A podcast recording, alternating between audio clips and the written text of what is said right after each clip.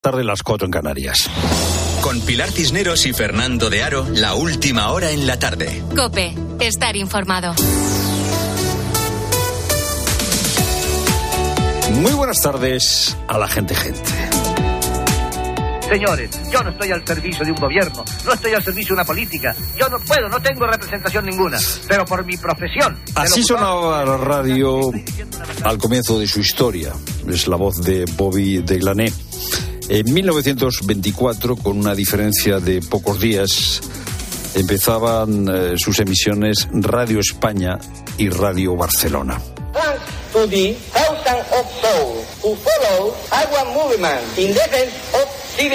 Este Franco hablando en inglés. Eh, claro, la radio durante el tiempo de Franco, pues eh, fue una radio eh, que no podía informar libremente. Eso cambió a partir de la transición en 1977. desapareció la censura y la radio pudo contar lo que realmente estaba pasando. La radio, a partir de ese momento, tuvo una información libre, todas las emisoras crearon a partir de 1977 sus propios informativos. En punto, cada hora en Radio Popular, Cadena Cope, noticias. Así sonaban los primeros informativos de la cadena Cope. A partir de 1977, con la transición, se fundan nuevas emisoras, la radio gana prestigio como un medio independiente, gana audiencia, gana credibilidad, gana influencia social. Ahora hay un problema. Hay un problema porque en la España de 2024, 100 años después de que comenzasen las emisiones de radio, los medios de comunicación tienen un problema, tenemos un problema, porque las encuestas reflejan que los españoles somos muy conscientes del reto de las noticias falsas, de la desinformación. Ocho de cada diez españoles eh, piensan que las noticias distorsionan la realidad o que incluso son noticias falsas. O sea, los españoles somos muy conscientes del problema de la desinformación. Eh, y este alto porcentaje de españoles que somos conscientes o que son conscientes de esta situación dicen que esto es un problema para la democracia. Si no hay información veraz, si hay mucha desinformación, la democracia es más débil. Nada más y nada menos que un 68% de los españoles desconfía de la información ofrecida por los medios de comunicación tradicionales. Repito que esto significa que tenemos un problema. Por eso, en este contexto de desconfianza hacia los medios eh, de comunicación tradicionales, es llamativo que la radio sea el medio tradicional que más confianza genera. La radio es el medio en el que más confían los españoles, el conjunto de los europeos también. Eh, ¿Por qué? ¿Por qué es la radio el medio en el que más confiáis los que queréis informaros? Bueno, es una pregunta interesante que no tiene una respuesta eh, fácil. Probablemente, probablemente eh, esta confianza que tenéis en la radio tiene que ver con la conexión que se establece entre la radio y vosotros que escucháis la radio. La conexión que se establece entre nosotros que estamos a este lado del micrófono y vosotros que estáis al otro lado del transistor, del móvil, del aparato de recepción del coche, de la radio del coche. Probablemente esta confianza que tenéis en la radio se debe a que es una conexión personalizada. Aquí somos nosotros, unas personas que todas las tardes, todas las mañanas, todas las noches, en diferentes emisoras, ¿eh? estoy hablando no de la cadena COPE, estoy hablando de muchas radios, os contamos qué está sucediendo, os acompañamos. Y vosotros consideráis que lo que aquí contamos es fiable. Y ya digo que probablemente eso tenga que ver con que la conexión es una conexión personal. Todos estamos sometidos a un bombardeo de información y es difícil distinguir lo que es verdad de lo que es mentira. Y para distinguirlo se necesita de alguien que discrimine, de alguien que seleccione, de alguien que explique lo que está sucediendo. Y eso es lo que intentamos hacer los que todos los días, todas las mañanas, todas las tardes, todas las noches, en todas las emisoras nos ponemos delante de un micrófono. Es lo primero, no lo único. Buenas tardes, Pilar Cineros. Buenas tardes. Si el consumo de alcohol y drogas es un agravante en delitos de tráfico, puede aumentar la pena, pero en el caso de los delitos sexuales puede llegar a ser una, atenuante, es decir, reducirla. ¿Por qué? La clave está en diferenciar entre inteligencia y voluntad, es decir, por un lado, si las capacidades de la persona que comete el delito se han visto dañadas por el consumo de esas sustancias y por otro, si afecta a su voluntad o no de cometer el delito. Nos lo acaba de explicar aquí en la tarde Miguel Lorente, exdelegado del Gobierno contra la violencia de género. Si la persona sabe lo que está haciendo y luego si puede elegir entre hacerlo o no hacerlo. Por eso es distinto cuando estamos hablando de conducción de vehículos, porque produce una alteración en la capacidad de reacción, en los reflejos, con lo cual es un delito de riesgo. Y diferente es valorarlo, por ejemplo, con una agresión sexual, donde ya estás elaborando una conducta mucho más sofisticada, compleja, y eso requiere pues una capacidad de controlar para saber dirigir tu conducta hacia el objetivo que estás intentando alcanzar. Y tumbar las ayudas estadounidenses a Ucrania sería un regalo a Putin. Con estas palabras, el jefe del Senado de Estados Unidos se ha referido al posible bloqueo de del paquete de 95.300 millones de dólares para Kiev, un proyecto que hoy ha aprobado el Senado esta misma mañana después de una larga votación y que ahora debe abordar la Cámara de Representantes, donde los republicanos amenazan con votar en contra. Juan Fierro. Bajo las órdenes del expresidente Donald Trump, el líder de los republicanos en la Cámara de Representantes, Mike Johnson, no deja de echar jarros de agua fría sobre la ley de ayuda a Ucrania e Israel aprobada por el Senado. Johnson amenaza incluso con no permitir una votación en el Pleno sobre esta ley y acusa a los senadores de no cumplir con sus funciones. La ley, que contó en el Senado con el apoyo de 17 senadores republicanos, era calificada por el líder de la mayoría demócrata, Chuck Schumer, como una de las leyes más importantes aprobadas por el Senado en las últimas décadas. Esta ley, decía Schumer, no es solo importante para la seguridad de los Estados Unidos y sus aliados, es vital para la seguridad de las democracias occidentales. Y acabamos de conocer que un hombre de 40 años ha sido detenido en Paterna, Valencia, después de intentar estrangular a su expareja en el ascensor de la casa de la víctima. El arrestado, que tiene antecedentes, podría enfrentarse a un delito por malos tratos en el ámbito familiar y homicidio en grado de tentativa. Y el Real Madrid protagonista en el día del regreso de la Champions, Luis Munilla. Vuelve la Champions con los primeros partidos de ida de los octavos de final y abre pista, efectivamente, el Real Madrid, que juega esta noche a las 9 en campo del Leipzig alemán. Lo hace con las bajas consabidas, entre ellas la de Bellingham, cuyo sustituto apunta a ser Brahim, con Nacho y con Suamení pareja de centrales, ante un Leipzig que es quinto en la Bundesliga. Tiempo de juego comienza hoy a las ocho y media, también con el partido del campeón de Europa, el Manchester City, que juega en campo del Copenhague. Mañana París Saint Germain Real Sociedad, con Mbappé titular, confirmado por Luis Enrique, y con la duda de Oyarzábal en la Real. El equipo de Nostierra se entrena a las 7 y ahí se pueden empezar a despejar dudas. Luis Enrique Movistar, hablando de Mbappé. ¿Qué piensa el entrenador de todo el ruido que hay alrededor? Si se queda, si se va, dónde va, dónde se queda. Me aburre.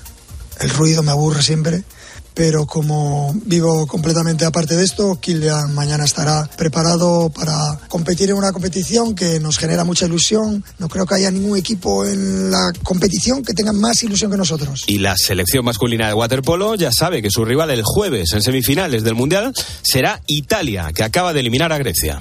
Es momento ya para la información de tu cope más cercana. Pilar Cisneros y Fernando de Aro. La tarde. Nara Seguros de Salud y Vida te ofrece la información de Madrid. ¿Qué tal? Buenas tardes. 16 grados en la puerta de Alcalá. Para mañana nos espera un cielo nuboso y temperaturas en ascenso. En cuanto al tráfico, dificultades a esta hora en la 3 en Rivas y A42 en Fuenlabrada. En la M40 Coslada sentido A3 y Pozuelo hacia la 5. La Policía Nacional investiga si el incendio que ha dejado tres personas intoxicadas en un piso de Alcalá de Henares hoy ha sido intencionado. El fuego se declaró en una planta baja del 15 de la calle Valle Inclán y en pocos minutos se propagó por varias estancias. Tres personas, una pareja y su hijo, han sufrido una intoxicación leve por inhalación de humo, además de quemaduras también leves. Todos han sido ingresados en La Paz y en el Príncipe de Asturias de Alcalá. Escuchas la tarde de Cope con todo lo que te interesa, con Pilar Cisneros y Fernando de Aro.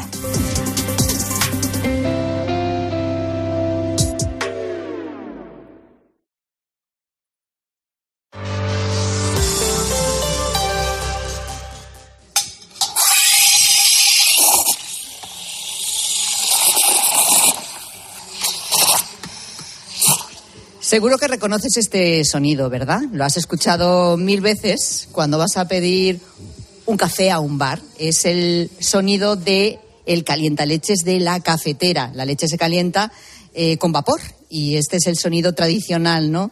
De, de, ese momento en que se está calentando la leche. Hay un bar que se llama el Bar La Mina, que está en el barrio de Argüelles eh, de Madrid, y estoy con Isabel, que es su dueña. Hola Isabel, ¿cómo estás? Hola, buenos días, Pilar. Tomándome un café, calentando la leche, pero sobre todo, eh, bueno, comprobando cómo los bares de barrio incluso en ciudades como Madrid, están empezando a desaparecer.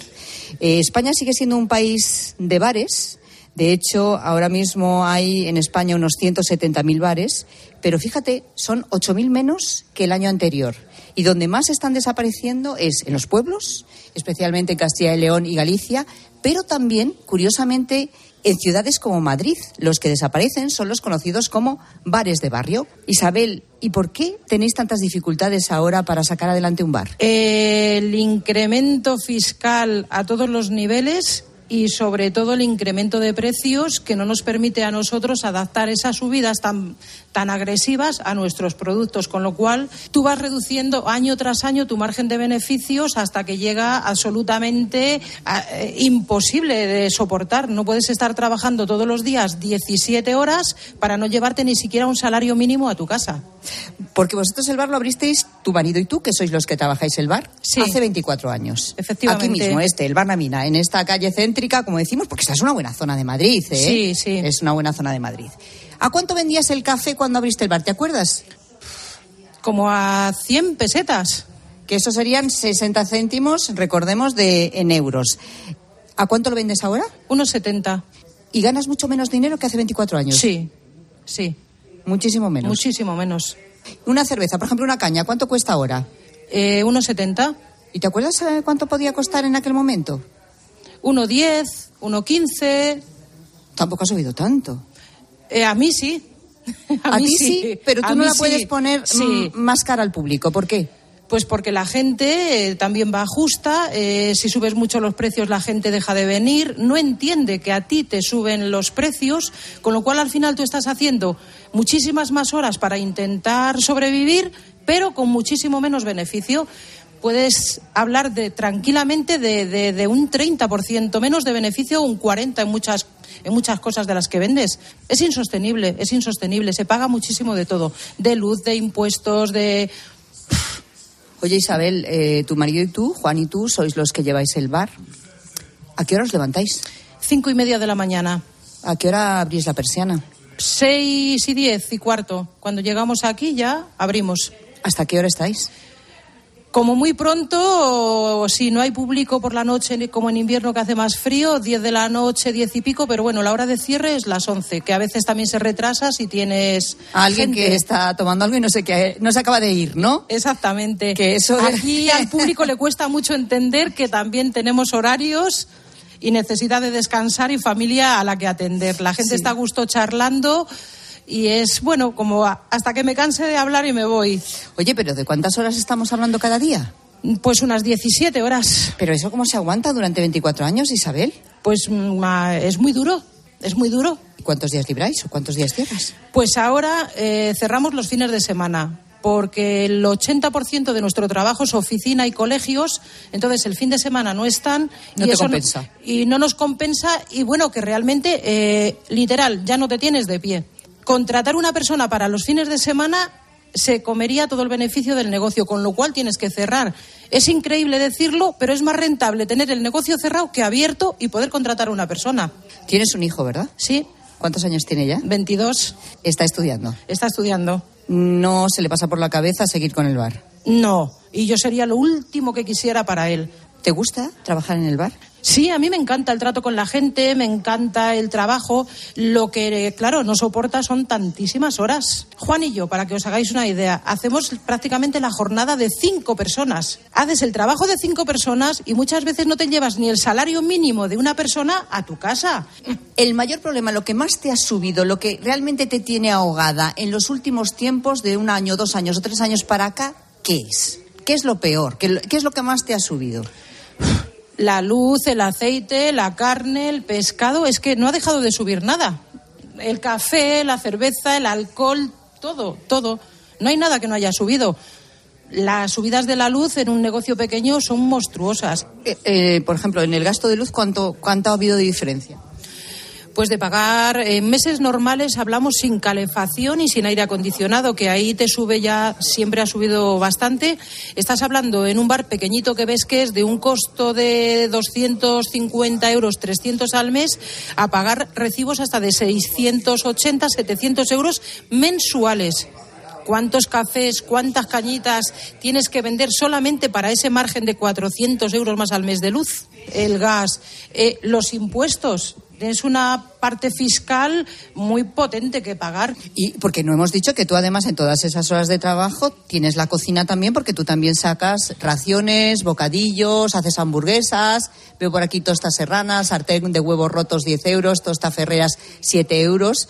Ferreras, ¿por qué? Porque mi pueblo se llama Ferreras de Arriba, estoy súper orgullosa de ella. Y esa tosta la he puesto en honor a los incendios tan brutales que sufrimos en la Sierra de la Culebra hace dos, años, dos años va a hacer, Sí, va a hacer dos años y bueno, en este verano. Esa tosta la he puesto yo en honor a mi Bueno, es que Ferreras se quedó, en los alrededores de Ferreras está, verdad, hecho una porquería, carbonizado todo, da pena verlo. Muchísimo. Da mucha pena verlo. O sea, que la tosta la has hecho en honor a, la Sierra de la Culebra y a tu pueblo, a Ferreras. Sí. Pues tiene una pinta buenísima. ¿Qué lleva? Eh, se vende muchísimo. Lleva tomate triturado, aceite de oliva, queso, chorizo picante y dos huevos fritos. Por favor, antes de irme me la tienes que hacer, que yo esto lo tengo que probar el pueblo, la matanza, los huevos fritos. Hombre, hombre, hombre, hombre. Eh, vamos, no tengo ninguna duda.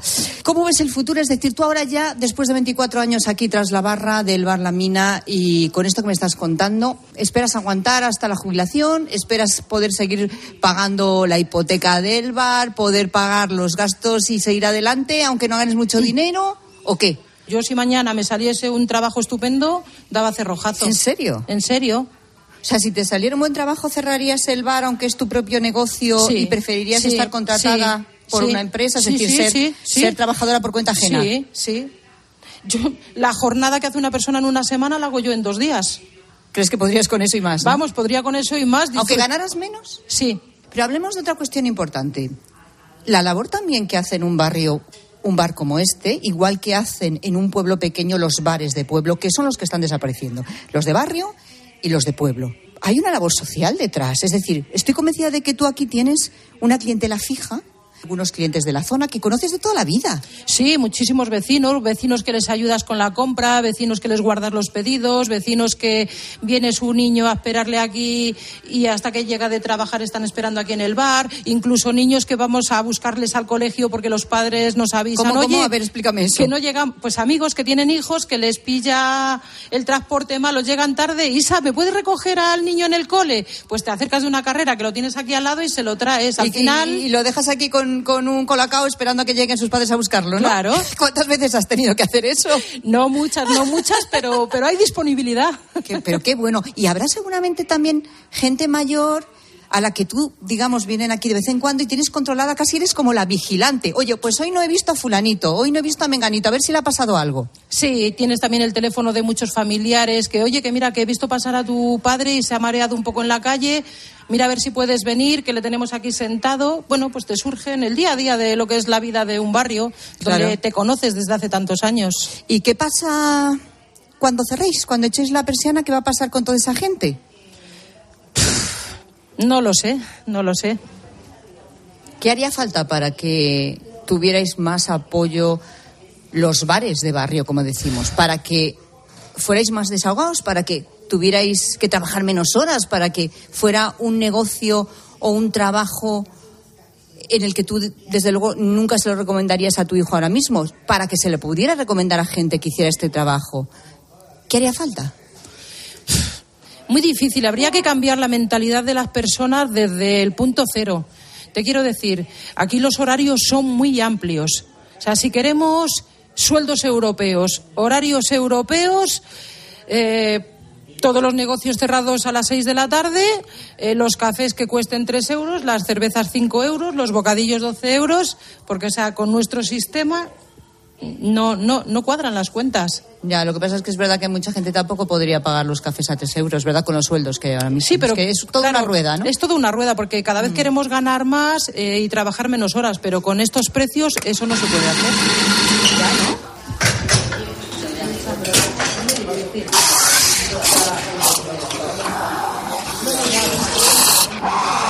Nos gusta mantener el estilo de bar de toda la vida. Yo creo que Madrid Centro, con todos mis respetos al trabajo de los demás, está invadido de franquicias, de comidas congeladas, de comida rápida.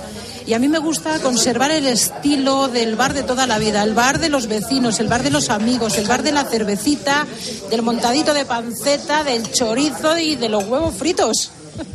El bar, sin más. Pues ese bar, sin más, como el de Isabel, está en decadencia. Solo en Madrid capital, ojo, un 26% menos en el último año. 26% que ha echado la persiana de estos bares, los bares de barrio. Y atención a esta noticia, el Gobierno ha aprobado este martes las condiciones de la línea de avales de 2.500 millones con la que prevé que el Instituto de Crédito Oficial, el ICO, facilite el acceso a la compra de vivienda en España. ¿Pero en qué consiste, Fernando? Bueno, pues Pilar, son ayudas eh, en principio para 50.000 jóvenes y familias con menores a cargo. La ayuda fundamentalmente lo que quiere es cubrir entre el 20 y el 25% del valor de la hipoteca. Este es el porcentaje que normalmente los bancos exigen que los compradores de una casa aporten. O sea, normalmente la hipoteca no se concede por el 100% del valor de la casa. Bueno, pues ese tramo que queda sin cubrir es el que se cubriría con un aval del ICO. De este modo, lo que quiere el gobierno es que eh, los bancos financien ahora sí el 100%, el 80% los bancos, el 20% la línea de crédito del aval, de tal manera que solo haya que poner lo necesario para hacer frente a los gastos de impuestos, notaría o registro. ¿Y qué requisitos hay que cumplir para acceder a esos avales? Pues mira, hay varios requisitos. Eh, pueden acceder a esos avales los jóvenes de entre 18 y 35 años y familias con menores a cargo sin límite de edad, de edad. Solo sirven estos avales para la compra de la primera vivienda y hay que tener unos ingresos individuales que no superen los 37.800 euros. Esta cantidad mejora si hay hijos a cargo. Eh, la, medida, en cualquier caso, ha provocado críticas políticas. Fíjate que las críticas políticas, eh, Pilar, han llegado desde los propios socios de gobierno. Dicen en Sumar que esto es un anuncio electoral para ganar ventaja en las elecciones gallegas y dicen también en Sumar que las eh, ayudas tendrían que ir orientadas a bajar los precios del alquiler de vivienda en zonas tensionadas y no a facilitar la compra. ¿Y esto soluciona el problema de acceso a la vivienda? Pues Pilar, vamos a ver, el gran problema que tenemos en España de acceso a la vivienda es que falta oferta. En las campañas electorales de 2023 eh, se habló mucho, en las autonómicas, municipales y generales, de eh, facilitar el acceso a la vivienda de los más jóvenes.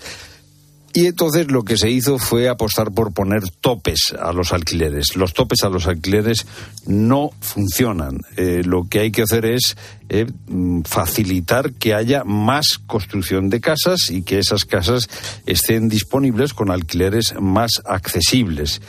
Eh, la compra, bueno, pues siempre será más complicada que el alquiler. Lo que pasa que en ese momento el alquiler está por las nubes, con lo cual la solución, la solución es que haya más oferta de vivienda.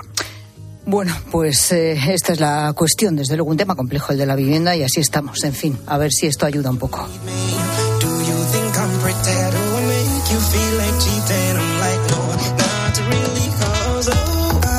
13 de febrero y es el Día Mundial de la Radio, así que la gente, gente en este programa en la tarde hoy puede saludar. Que salude la gente, a quien quiera. Es lo que te vamos a dejar hacer hoy por ser el Día de la Radio. Porque muchas veces cuando intervenís en algo y siempre quiero saludar o puedo saludar, casi siempre es como un agobio para nosotros. Porque siempre vamos con poco tiempo y es verdad que casi no es que nos dejemos, pero se nota como que, bueno, pues hoy podéis saludar queremos que saludéis. a quien os apetezca, con nombre y apellidos. ¿Y por qué, además? A ver, Rosa, Fernando, ¿qué dice A la ver, gente? a ver, a ver. A ver, venga, se abre la veda. Eduardo es un crack que después de varias intentonas ha podido dejar un mensaje a su hermano Pedro. Me llamo Eduardo, voy dirección Santander y quiero saludar a mi hermano Pedro, que es mecánico en un pueblo de Ciudad Real. ¿Qué pasa, Perico? Sáqueme el audio que me está esperando mi hermano, que le acabo de avisar. Que estaba Perico esperando Está Perico que esperando. sacaras el audio. eh, Está Perico esperando desde hace casi una hora el pobre mío, ¿eh, Perico? eh, pues ya está. pues ya está Saluda- hecho. ya está. que- Saludado queda, queda. saludado Perico. Ya veis a Eduardo, digo, esto va con retraso, ¿eh? Eh, Esto como aquí el es que hay cola, hay cola, hay Por cola. eso, que Perico está en un taller de herencia al lado de mi pueblo, así que muchos besos para allá. Bueno, ¿y cómo nos gusta que estéis en el parque o haciendo cualquier otra cosa escuchando la tarde, que es el, ca- el caso de este padre e hijo? Buenas tardes, gente, gente. Pues mira, estamos Diego Diego. Estamos en el parque jugando y estamos escuchando el programa que nos gusta muchísimo y ha dicho Diego, ¿Qué tal si hablamos por la radio? pues nada, pues eso es lo que hemos decidido. Así que os mandamos un saludo gigante desde Sevilla de Diego. Y Diego, besitos. Muchos besos, gente, gente. Bueno, pues nada, bueno. muchas gracias, Bueno, muchas gracias. gracias, Diego los y Diego. Diegos desde el parque. ¿No ha dicho que parque en Sevilla? Eh, pues, ¿También quieres el nombre del parque? Sí, si es el Parque María Todos Luisa, los si es, yo que sí. sé, claro, claro. Si yo cuanto más tiempo, detalle mejor, claro. ¿Qué temperatura tiene? Ya, queremos todos los detalles Ya, del ya, ya. saludo. Y salude, que saluden también a su madre, a la mamá de Diego, el pequeño, yo qué sé, No, al no, hermano. te quieren saludar a ti, Pilar. Mira, a ti, Fernando. Eh, te quieren ¿eh? sal- a todos, Rosa, a todo el a equipo a de la gente, A gente. toda la gente de, exactamente, de la gente, gente. César quiere saludar, en este caso, a sus compañeros de grupo. A ver. Muy buenas tardes, gente, gente. Pues soy César, de la Puebla de Casalla, y quiero mandarle un saludo muy fuerte a mi grupo, a mi grupo de música. Punto y aparte, ojo, punto y aparte de la Puebla de Casalla, que somos los originales, que por ahí hay algunas copias Vaya. por ahí que también se llaman punto y aparte. No podían haberse buscado otro nombrecito. Que cantamos la BBC, bodas, bautizos y comuniones. Tamientos en escenario de todo tipo, de teatro, de todo. Pero ha Así hecho que la un saludito cuña. para mis A ver, a ver, a compañeros ver, de punto y aparte de... Lo podéis ver en internet, en YouTube tenemos cositas. Gracias, un saludo, Y, gente. y- y que también quiere que compremos audio, ¿no? Queremos que descarguemos. eh, Nos va, a decir, nos va a decir la tarifa, van a venir los de la publicidad, eh, van a venir los del departamento comercial que están en la segunda planta diciendo, oye, Eh, eh, esto que... eh, ¿Aquí qué pasa? Les hemos dicho que nos cuenten lo que quieran, entonces hacen No, no, bien. que Claro, saluden, claro, claro, claro, que que sal- saluden, con nombre y apellido. a a los del grupo ¿Dónde punto y aparte. Ana Guado va a venir aquí, exacto. oye, ¿qué está pasando? ¿A quién quieren saludar? esa cuña surrepticia que estoy Exactamente. escuchando. Además, ahora empieza la, la temporada importante ya de la BBC, ¿no? Dentro de nada. Hombre. Estamos ya con bodas, bautizos y comuniones Sí, sí, sí. a tope. Está ya ¿Eh? la primavera al caer. Y, y de todas maneras, Bueno, con sí. el tema de los nombres hay una cosa que se llama registrar, ¿no? El, el nombre. ¿Tienen más saludos eh, que en realidad son anuncios o no?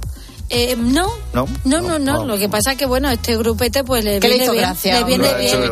No serán A amigos César- tuyos. No, no, no, no, no, no, Os aseguro que no sé quién es César ni el grupo punto y aparte, pero le deseo mucha suerte. ¿No es más cierto que conocías tú a su fundador? No, espero que hagan buena temporada. Ah, mira, Como mira, dice mira. Pilar, ahora que empieza ahora la BBC. Claro. Día Mundial de la Radio. Hoy, si quieres, puedes saludar a la vieja usata, como siempre, como toda la vida. ¿Puedo saludar a quién? Pues tal.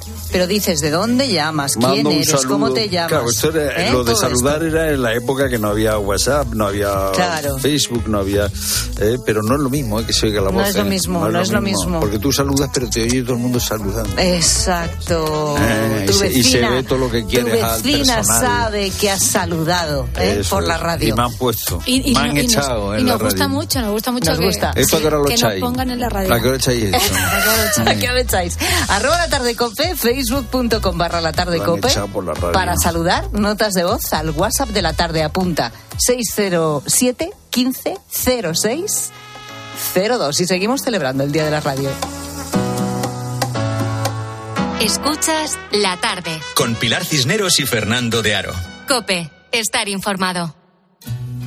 En Cope nos gusta contarte buenas noticias. Bueno, la verdad que el día de hoy está lleno de noticias, una que es una buena noticia. ¿Cómo nos hacen falta las historias positivas? Mira, es imposible que con esto que te voy a contar no se te ponga la piel de gallina. Y hoy se ha confirmado una buena noticia. El secreto para llegar a los 100 años está aquí, en España. Te vamos a contar la historia de una acogida. Ha sido una mañana intensa, interesante, bastante emocionante. A Carlos Herrera, Ángel Expósito, Pilar García Muñiz, Pilar Fernando de Aro y Alberto Herrera les gusta contarte buenas noticias. Escúchalas a diario en Cope, también en cope.es y en redes sociales. Madre mía, qué golpe. Parece que tu coche se ha peleado con una columna. Con el seguro de coche de línea directa, no solo te ahorras una pasta, sino que además puedes escoger el taller que quieras aquí o en Chipiona. Y si eliges taller colaborador, también tienes coche de sustitución garantizado y servicio de recogida y entrega. Cámbiate ahora y te bajamos el precio de tu seguro de coche, sí o sí. Ven directo a lineadirecta.com o llama al 917-700-700. El valor de ser directo. Consulta condiciones. En Alquiler Seguro sabemos que cada cliente es único. Por eso estamos orgullosos de ser la primera empresa del sector en recibir la certificación AENOR de compromiso con las personas mayores. Horario preferente, más de 50 oficinas a tu disposición, gestores especializados y mucho más para que la edad no sea un obstáculo en tu alquiler. Alquiler Seguro, la revolución del alquiler. Cuando Elena abrió su paquete de Amazon, sintió mariposas en el estómago. Tecnología de cocción rápida, en modo grill. Y con esa air fryer, Elena consiguió cumplir sus sueños culinarios por un precio de rechupete. Cinco estrellas de Elena. Productos estrella a precios estrella. Empieza a buscar en Amazon hoy mismo. 29. Tus nuevas gafas graduadas de Sol Optical. Estrena gafas por solo 29 euros. Infórmate en soloptical.com. Escuchas la tarde. Y recuerda, la mejor experiencia y el mejor sonido solo los encuentras en cope.es y en la aplicación móvil. Descárgatela. Sephora. Solo en Sephora celebra un San Valentín lleno de emociones. Tus fragancias favoritas y las marcas más exclusivas te están esperando. Además, 20% de descuento si te unes a nuestro programa de fidelidad. Visita nuestras tiendas o entra en sephora.es. Sephora. Madrid no es cualquier ciudad. Madrid se siente diferente. Este 28 de abril, siente Madrid y ven a correr kilómetros de rock and roll que recordarás para siempre en el Zurich Rock and Roll Running Series Madrid. Disfruta de sus distancias, maratón, media maratón o 10 kilómetros. Últimas inscripciones en rockandrollmadridrun.com. Patrocinador principal Ibercaja. A ese dolor de espalda que te fastidia el fin de semana. Y a ese dolor de cabeza que pone a prueba tu paciencia, ni agua. Ibudol es el primer ibuprofeno bebible en formato stick pack para aliviar el dolor rápidamente, con agradable sabor y sin necesidad de agua. Al dolor, ni agua. Ibudol tenía que ser de Kern Pharma. Lea las instrucciones de este medicamento y consulte al farmacéutico.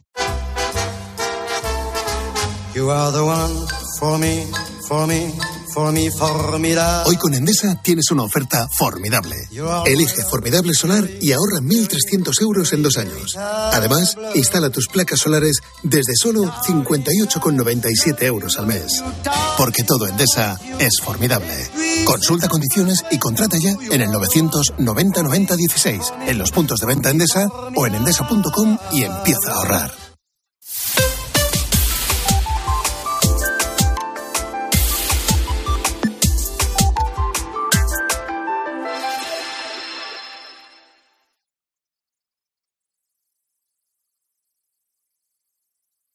Escuchas la tarde. Con Pilar Cisneros y Fernando de Aro.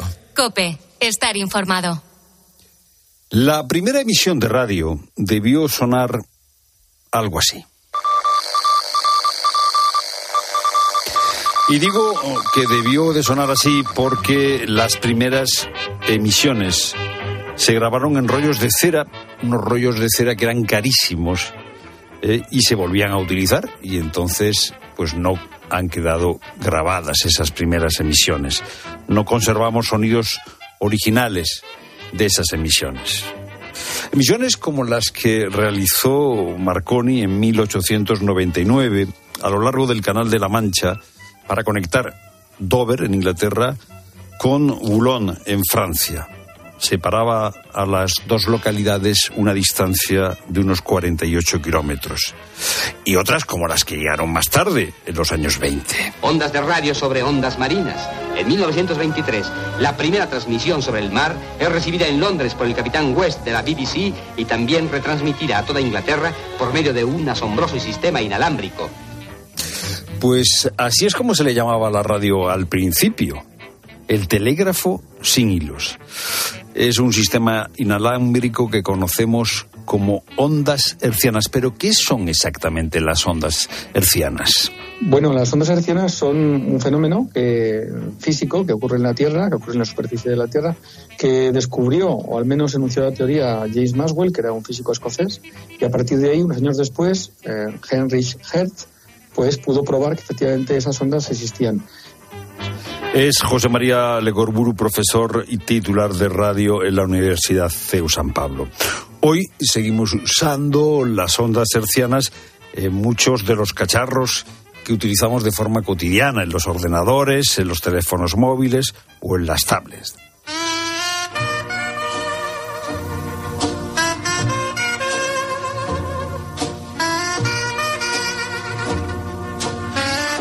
Al principio la radio tuvo una función exclusivamente de entretenimiento. La radio al principio solo emitía música. Pero pronto llegó el papel, la tarea informativa. La primera emisión regular de la radio informativa surge en Estados Unidos. La radio se llama 8MK. Se inauguró en Detroit, en Michigan, en 1920. Dos años después, en 1922, se inauguraba la British Broadcasting Corporation, la mítica BBC que echaba a andar en Londres. Quizá porque fue el primer medio de comunicación de carácter público que tuvo un estatuto, que tuvo unas ideas claras para las misiones a las que iba dirigido. En verdad la BBC nació como una empresa privada porque toda la radiodifusión a nivel mundial son iniciativas privadas, pero al darse cuenta las autoridades del Reino Unido de la importancia que estaba cobrando la radio, sobre todo con la vista puesta en la, en la guerra mundial que podía ocurrir, decidieron nacionalizarla. A partir de los años 30 en Estados Unidos, ya el 60% de los estadounidenses tiene radio y un millón y medio de coches de la época tienen también aparatos receptores. Me da la impresión de que la radio ha sido muy importante para la industria del automóvil y a su vez, eh, digamos que es una relación simbiótica, eh, es fundamental. Es verdad que los primeros coches que llevaron radio, pues casi hace 100 años, era para gente muy pudiente, gente que tenía mucho dinero, porque además los aparatos tampoco eran no eran baratos y además eran muy grandes, eran voluminosos. Esos aparatos estaban fabricados por eh, Pilco Transitone.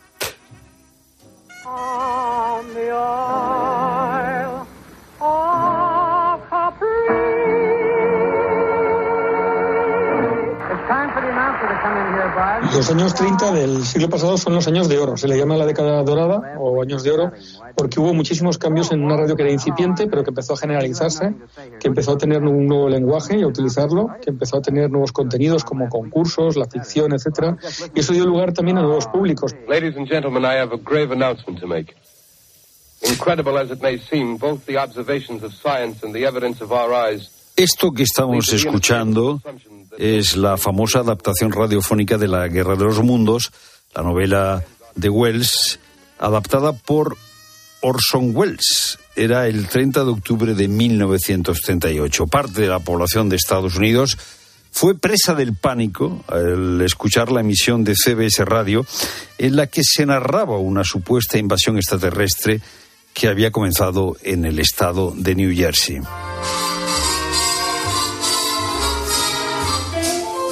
1948 fue un año importante para la historia de la radio porque aparecieron los transistores.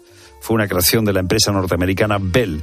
Eran artefactos semiconductores capaces de interrumpir, atenuar o dejar fluir una corriente eléctrica. El invento, el invento del transistor, le valió el premio Nobel de la Física en 1956 a tres ingenieros. Y en 1953, tres años antes, ya había aparecido la primera radio de transistores. Esto generó más público. Eh, ya no era solamente el cabeza de familia que leía el periódico, sino también la mujer, también la familia conjunto, los niños, todo el colectivo de analfabetos. Y los políticos se dieron cuenta que este era un buen medio para lanzar sus mensajes. Gobiernos y gobernantes, Así sonaba el discurso de Primo de Rivera desde la Plaza de la Armería del Palacio de Madrid en 1930. Función política, función social, función de servicio público. También como servicio público, en eh, cuando ya llega el transporte urbano y no hay transporte, no hay el SEUR de turno ni las agencias de transporte, pues le dice que en el mismo vehículo Hoy sale de Almería hacia la barriada de Gafarillo una máquina de coser que va que vayan a recogerla a la parada de autobús. Pues para eso servía también la radio, nos lo cuenta Antonio Torres Flores, que es profesor de comunicación social en la Universidad de Almería. Y aquí en España, pues aquí en España la radio llegó en 1924. Así son las primeras emisiones.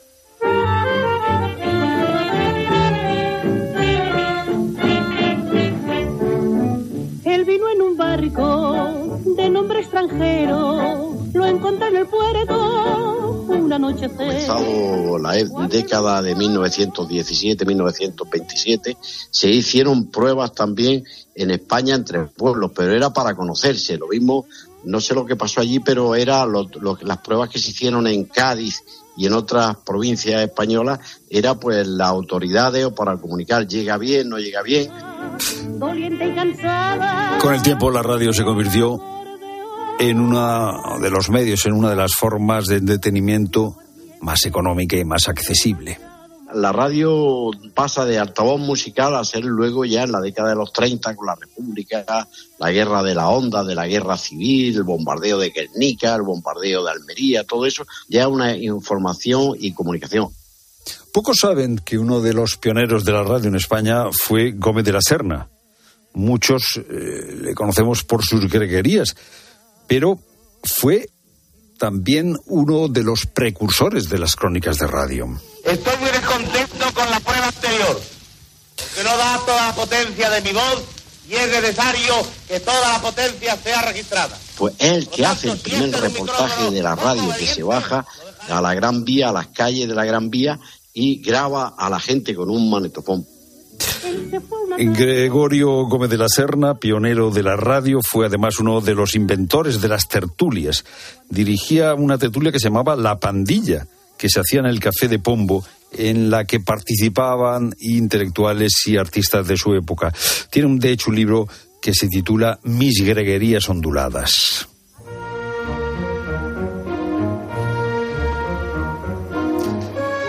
La radio aprendió a excitar la imaginación utilizando efectos, utilizando voces amenas, cautivadoras. Después de la música, después del entretenimiento, surgieron también programas para niños, programas para amas de casa. Amas Rosa. ¿Pero qué les pasa? ¿Por qué no me creen? Yo maté a ese hombre. Yo le maté para robarle los pagarés. Puedo jurarlo lo que ocurre. La radionovela. Muchísima ficción sonora, que no solamente eran radionovelas, y muchas de ellas seriales, ¿no? románticos, muy dirigidos al público femenino, pero también con, para los niños. También había obras que eran, por ejemplo, policíacas, de ciencia ficción, como Diego Valor. En las policíacas estaba, por ejemplo, El criminal nunca gana, Matilde Perico y Periquín. La radionovela que era un clásico en muchos hogares. Y luego llegaron los primeros anuncios. Inicialmente, ¿cómo eran? Pues fundamentalmente eran menciones, es decir, se hacían habladas durante los programas, durante las emisiones.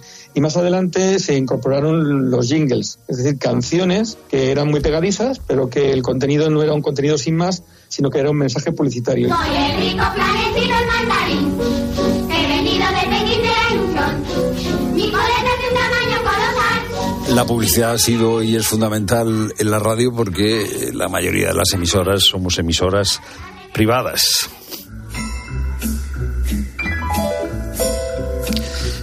Y nada de esta historia que te he contado tendría sentido sin ti, sin el que está al otro lado, el que eh, nos escucha.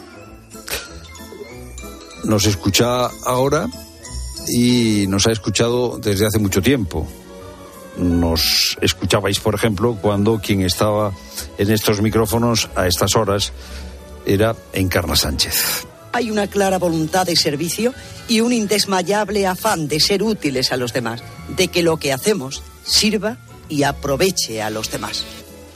Pues de eso va la radio, de crear lazos invisibles entre los que nos ponemos frente a un micrófono y los que estáis al otro lado.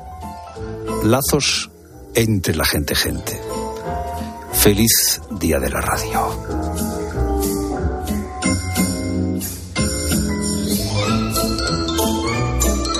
Apasionante, una historia apasionante. Bueno, bueno, bueno, bueno, qué bonito, qué bonito, me ha encantado.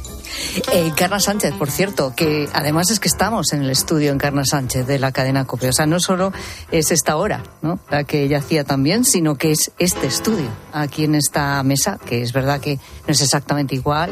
Ha habido una reforma, la mesa es diferente, ya no es la famosa mesa camilla, es un poco más alargada la que tenemos, más blanco todo. Pero aquí seguimos con, con el espíritu de, de amar la radio, de querer conectar contigo cada tarde.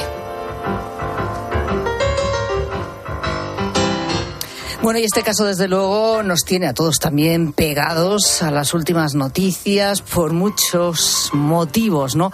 La sorpresa saltaba en las últimas horas. Uno de los ocho detenidos por la Guardia Civil en Sevilla como presuntos autores del asalto que sufrió la cantante María del Monte en su casa en agosto es su propio sobrino, Antonio Tejado. Ayer el juez lo envió a prisión junto a cinco de sus compinches. Le considera el autor intelectual del violento atraco en el que los ladrones golpearon, amordazaron y amenazaron de muerte a las cinco personas que estaban en la vivienda. Según las investigaciones, Tejado, personaje de los reality televisivos, fue quien facilitó toda la información para el golpe lograron un botín de casi un millón de euros en joyas y dinero en efectivo. Y no fue el único, porque a la banda se la considera supuesta autora de otra decena de asaltos. De hecho, la Guardia Civil logró frustrar otro golpe que preparaban para robar tres millones de euros. Casi nada. Comentamos esta noticia con Cruz, Morcillo y Pablo Muñoz. Cruz, Pablo, ¿qué tal? Buenas tardes. Buenas tardes. Hola, buenas tardes, Pilar, ¿qué tal? Bueno, Cruz, ¿qué sabemos sobre lo que ocurrió aquella noche, en la noche del robo? Mira, Pilar, la banda organizada de la que forma parte Tejado, según el propio juez, también la Guardia Civil, por supuesto, asalta la vivienda de su tía María del Monte y de su pareja, la periodista Inmaculada Casal, lo recordaréis, en Gines, Sevilla, sobre las 4.40 horas de la madrugada, en la hora que se fijó, eh, que según las investigaciones, de ese, del 25 de agosto de 2023. ¿Cómo sucede? Pues cinco de los investigados, de los que ahora han entrado en prisión, entre ellos un boxeador ruso, que tiene un gimnasio muy conocido en esa zona, acudieron a la casa, iban encapuchados, con guantes, con ropa oscura, saltan la valla perimetral que rodea la finca y la puerta de acceso por la parte trasera.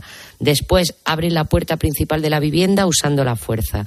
El juez, ¿qué hace? El juez sitúa aquí a Tejado como autor intelectual, lo pone así, y ayer era un motivo de mofa, por, bueno, no hace falta que entremos en detalle, pues lo sitúa, como te digo, como autor intelectual del asalto, porque dice que se concertó con el resto y le facilitó la posibilidad de entrar en esa vivienda por la puerta de atrás, sin necesidad de grandes quebrantos, dice el, dice el juez, a dicha puerta, y permitiendo que fácilmente pudieran entrar en, el interior. ¿Quién está en el interior? Pues estaban María del Monte y su mujer, además de otras tres personas, dos de ellas familiares directos de, María, las maniatas, las golpean y las llegan a amenazar de muerte hasta que la cantante por fin abre la caja, fuerte. ¿no? Es en ese momento cuando se apoderan de joya y relojes por un valor inicial aproximado, también te hablo del auto, de un millón de euros y 14.500 en efectivo. Ese valor de casi un millón de euros eran pues joyas, relojes, bueno, en fin, todas las pertenencias de, de la cantante de la que se llevaron, y ella eso sí que lo dijo en su día, eh, se llevaron pues muchas cosas con enorme valor sentimental de su familia. ¿no? Sí, sí. Oye, Pablo, entonces se supone que Tejado, es decir, el sobrino, no entró, sino que fue quien dio toda la información. Así es, es que además era, era, era arriesgado para la banda que entrase Tejado porque podía ser reconocido por su tía y entonces ya, ya estaba todo perdido, ¿no? El juez lo que insiste es en ese papel que desempeña, que dice, bueno, pues es el que comunica y pone en conocimiento del resto de los asaltantes en el momento en el que la cantante eh, pues estaba adentro y para que les da toda la información, ¿para qué? Para que les abra la caja fuerte de esa forma tan brutal que, que, relata a golpes, eh, las maniatan, eh, en fin, es, bastante violenta toda la escena y de esta forma se hacen con el dinero y, las joyas, ¿no? Esto, por tanto, le convierte, pues eso, en planificador de, este hecho y porque además, ¿qué es lo que les podía contar? Porque había estado muchísimas veces en esa casa, la conocía, mm, en fin, perfectamente y entonces, pues sabía perfectamente describirles dónde estaban las habitaciones, que, dónde estaban las cosas más valiosas, qué es lo que la tenían que pedir a la cantante y esto, todo, claro, facilita mucho eh, la, la actuación de, los autores materiales de este, de este asalto. ¿no? Lo que dice el juez también, y eso es muy interesante, es que es un atraco violento. Dice que, la violencia que se emplea es gratuita, para, desproporcionada para, y que genera un gran peligro para las víctimas. Es decir, desproporcionada porque para conseguir lo que iban a conseguir emplearon demasiada, demasiada violencia según, eh, según el propio juez, que además destaca el gran estado de ansiedad y temor eh, en, las víctimas, cosa por, otra parte absolutamente lógica. ¿no? Tanto a él como a los otros cinco les han mandado a, prisión sin fianza, en estos momentos todavía están en el módulo, en el módulo de ingresos y se les atribuye cinco delitos. Robo con violencia e intimidación, uso de instrumento peligroso, detención ilegal, delito grave de lesiones y pertenencia a organización criminal, porque es evidente que era una mm, banda que, se mantenía. Hay que ver ahora en que sí están implicados en más casos y además había un reparto de funciones absolutamente claro y una jerarquía. Oye, Cruz, también hemos sabido, eh, gracias a la investigación de la Guardia Civil, que no fue su único asalto, ni mucho menos, y que estaban perfectamente organizados. Sí, Sí, Pilar, los seis detenidos que han ido a prisión, estos que contaba Pablo, porque dos quedaron en libertad, pero también formaban parte, dice eh, eh, que forman una auténtica red organizada. O sea, estamos hablando de crimen organizado, no es un delito que se atribuya así como así, ¿no? ¿Por qué? Porque utilizan vehículos, utilizan varios locales de Sevilla y de Brene, utilizan teléfonos móviles pues de, la, de última tecnología y se ponen de acuerdo y se reparten las funciones para el asalto. se destaca también lo que te decía la banda, este núcleo duro, por decirlo de alguna manera, del que forma parte eh, el sobrino de la cantante, contacta con otras dos personas que también han sido detenidas y que estos eran los receptadores, es decir, la gente que va a comprar todo lo que ellos roban y a colocarlo eh, en el mercado negro, ¿no? Pues sobre todo el oro que es mm, bastante fácil de colocar en ese sentido, sobre todo una vez que se funde, ¿no? Que puede ser que algunas de las piezas hayan tenido ya ese fin, ¿no? como decía Pablo, el juez tiene claro que forman parte, porque bueno, es que no es solo este asalto, dice que forman parte de una red organizada que estaban jerarquizado, es decir, que se habían repartido perfectamente sus funciones y que el fin es perpetrar robos violentos en casa habitada, que esto también supone una, un incremento de la pena en su día, ¿no? Para obtener un cuantioso botín, pues todo lo que todo lo que pudieran y luego, como te digo, colocarlo, ¿no? Se les han intervenido Pilar una treintena de relojes procedentes de otros robos, de otros robos, no del de la casa de María. Se han recuperado casi 30.000 euros en efectivo en los distintos registros se hicieron ayer una decena de registros, eh, perdón, ayer el día de las detenciones y se ha, se ha encontrado también, como te digo, oro blanco. Además de esto, y a mí esto me gustaría destacarlo, se ha hallado todo tipo de útiles para cometer esos robos, pasamontaña, ganzúa, rompe, rompebombines, uniforme de la Policía Nacional, falso, lógicamente, uniforme de Policía Nacional y de Policía Local, prioritario de los coches e incluso chalecos antibalas. Vamos, que lo tenían perfectamente montado todo, la banda, ¿no? Oye, Pablo, una cosa importante, ¿no? Porque el asalto, como estamos diciendo, fue violento. Eh, ¿Corrió peligro la vida de las víctimas? Vamos a ver, lo que dice en este, eh, en este caso el instructor es que eh, ha habido una gran peligrosidad y se ha empleado una violencia extrema para las víctimas, que se han utilizado además medios peligrosos para conseguir los fines y un desprecio, y hay que ha habido un desprecio notorio de cualquier derecho de las víctimas. De todo esto, evidentemente, podemos concluir que alguna de estas personas podía haber sufrido un daño irreparable. Eso yo creo que, queda fuera de toda duda y es una de las razones, además, que, le, que, hace que el juez, sin dudar, les envíe, les a prisión sin fianza. ¿no? Sobre el asalto y la participación de los seis investigados, dice que el juez dice que hay elementos probatorios que acreditan toda la realidad de los hechos. ¿Por qué? Porque se ha hecho una investigación, y estamos hablando de un asalto a una casa, se ha hecho una, investigación muy, muy a fondo, pero ha habido intervenciones telefónicas, geolocalizaciones, balizamientos, es decir, son medios de investigación ya sofisticados que muy pocas veces los jueces autorizan a ellos si no es porque ven que se trata de un delito eh, especialmente grave, ¿no? Ah, y esas pruebas, gracias a esos medios de investigación que se han empleado, pues lo que han permitido acreditar, según el, según el juez, es la, participación, conexión y concertación de todos los inculpados para eh, perpetrar este, este asalto, ¿no? Y esos seguimientos, además, han sido fundamentales para saber otra cosa más que, son, que es muy interesante, y es que esta gente ya planeaba otro, otro golpe. Y el otro golpe que suponía un botín previsto de unos 3 millones de euros, Fíjate, procedentes de la venta de una finca que había hecho la persona a la que se iba a hacer el asalto y que por suerte, vamos, por suerte, porque gracias al trabajo de la Guardia Civil, pues se ha podido frustrar. Eh, bueno, eh, María del Monte ha hecho unas declaraciones siendo muy prudente, la verdad. Eh, bueno, hablando de la presunción de inocencia y que a ver qué pasa con la investigación y demás. Pero claro, yo, independientemente de todo, pienso, es que es su tía. Es decir, quiero decir, la, la violencia, lo mal que lo pasaron, que fueran amordazadas. O sea, no sé, ¿no? Al parecer, ella está, ella está Pilar muy, muy dolida porque no es solo que sea su tía, es que ha tenido una relación estrechísima con él, el hijo de su hermano y ella siempre que ha necesitado él siempre que él ha necesitado algo porque se ha visto envuelto ya en bastantes situaciones extrañas de hecho le constan otras denuncias por otros temas ella siempre le ha protegido, ¿no? Así que es especialmente duro, yo creo. Pues hay que ponerse pues en su lugar. Hay que ponerse en su lugar, desde luego. Vaya, vaya historia, vaya tema, es propio de, un culebrón, ¿no? Tu propio sobrino metido en la banda que te roba y además de esta manera. Gracias, Cruz, Pablo. Feliz día de la radio, ¿eh? Feliz día de la radio, compañera. Adiós. Gracias, chao. Sigue a Pilar Cisneros y a Fernando de Aro en Twitter, en La Tarde Cope y en facebook.com barra La Tarde Cope. Si mientras estás disfrutando en una playa de río tu cabeza está en España pensando si van a entrar en tu casa, te interesa el seguro de hogar de línea directa, que es tan completo que además de ahorrarte una pasta, incluye cobertura por ocupación ilegal y se encarga de todo lo importante en caso de que ocupen tu vivienda, para que siempre estés tranquilo. Cámbiate y te bajamos el precio de tu seguro de hogar, sí o sí. Ven directo a lineadirecta.com o llama al 917-700-700. El valor de ser directo. De camino al cole de los niños, un poco de diversión. Veo, veo. Si pillas atasco al ir al trabajo, un poco de paciencia. Ya no llego. Si vas al súper a hacer la compra, un poco de memoria. Plátanos y yogures. Y para todo eso, los nuevos combustibles 100% renovables de Repsol. En tu día a día, algo nuevo te mueve con los combustibles 100% renovables de Repsol que puedes usar ya en tu coche. Encuéntralos en más de 50 estaciones de servicio y a final de año en 600. Descubre más en combustiblesrenovables.repsol.com. Te lo digo o te lo cuento. Te lo digo. No tienes seguro para mi coche eléctrico. Te lo cuento. Yo me voy a la mutua. Vente a la mutua y además de las mejores coberturas, te bajamos el precio de tus seguros, sea cual sea. Llama al 91 555 5555. Te lo digo o te lo cuento. Vente a la mutua. Condiciones en mutua.es. Me recuerdas al verano.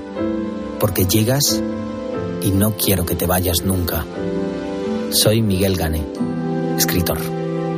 Este 14 de febrero te queremos desear feliz día de San Valentín. El corte inglés. En tienda web y app.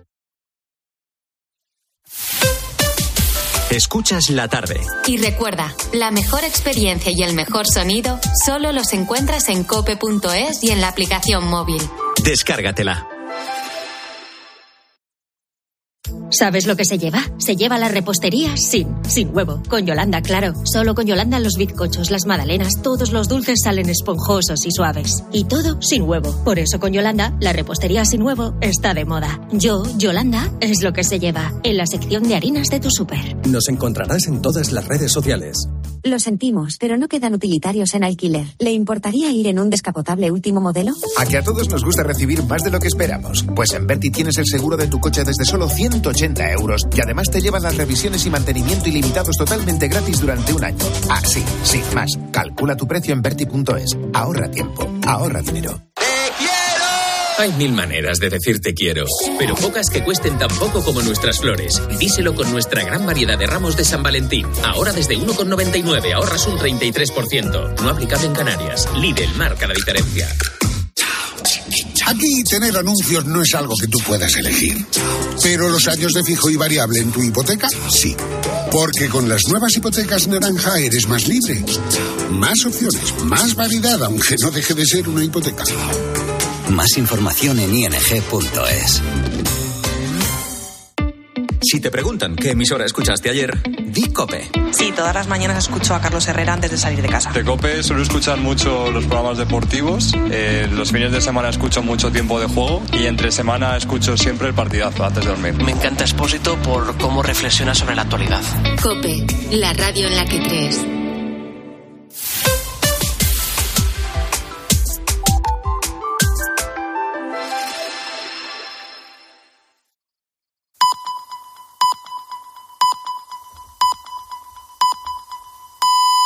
Las seis